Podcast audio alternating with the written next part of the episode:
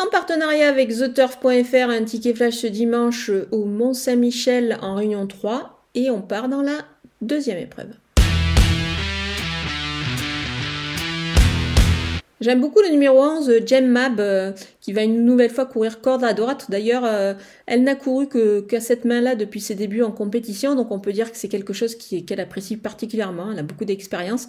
Euh, elle cherche sa course et je pense qu'elle devrait pouvoir la trouver avec ce bel engagement ce dimanche. Pour un 2 sur 4, on va se couvrir, on va l'associer au numéro 3, Jacques Artat de Chenu, qui devrait, à mon avis, se racheter avec Eric Raffin au sulky.